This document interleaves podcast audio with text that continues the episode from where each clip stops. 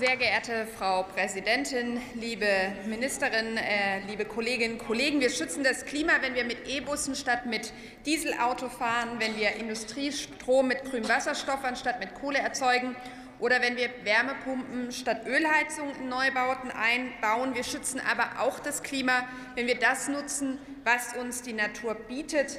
Intakte Wälder oder vernässte Moore, Flüsse und Meere sind natürliche CO2-Speicher. Umgekehrt werden sie zu Kohlenstoffquellen, wenn sie abgeholzt oder trockengelegt werden.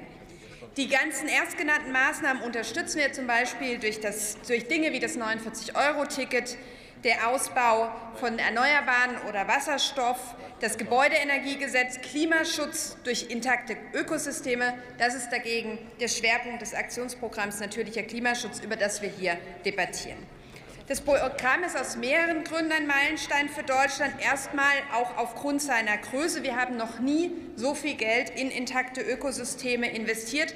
Vier Milliarden Euro stehen bis 2026 zur Verfügung. Das ist eine große Summe, die jetzt möglichst zeitnah und zielgerechtet in die Fläche gebracht werden müssen, zusammen mit den Kommunen, den Verbänden und Initiativen vor Ort.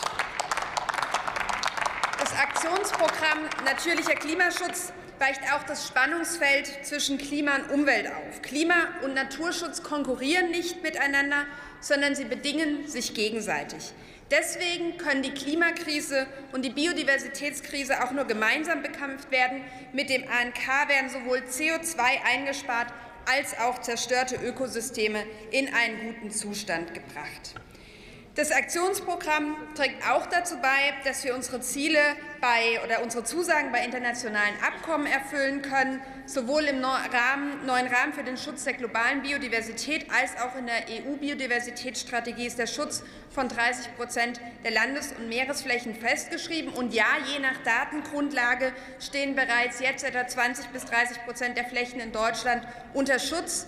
Doch das bedeutet lange nicht, dass diese Flächen ihre positive Wirkung auf Artenvielfalt und Ökosysteme entfalten können, denn leider ist die Qualität der Schutzgebiete sehr unterschiedlich. Deswegen ist es gut, dass durch das ANK die bestehenden Schutzgebiete qualitativ aufgewertet werden. Dabei geht es sowohl um den Natur- und Artenschutz als auch um Klimaindikatoren, die in das Schutzgebietmanagement integriert werden. Liebe Kolleginnen und Kollegen, viele verschiedene Handlungsfelder sind im Aktionsprogramm Natürlicher Klimaschutz aufgelistet. Jetzt geht es um die schnelle Umsetzung. Mit dem Kabinettsbeschluss und der Einstellung der Mittel im Klima- und Transformationsfonds ist das Programm auf den Weg gebracht worden. Damit das Geld aber jetzt schnell in der Fläche ankommt, braucht es Klarheit über die Förderrichtlinien, ausreichend Personal in den Naturschutzbehörden und Unterstützung für die Projektträger vor Ort dann wird das Programm zu einem Erfolg.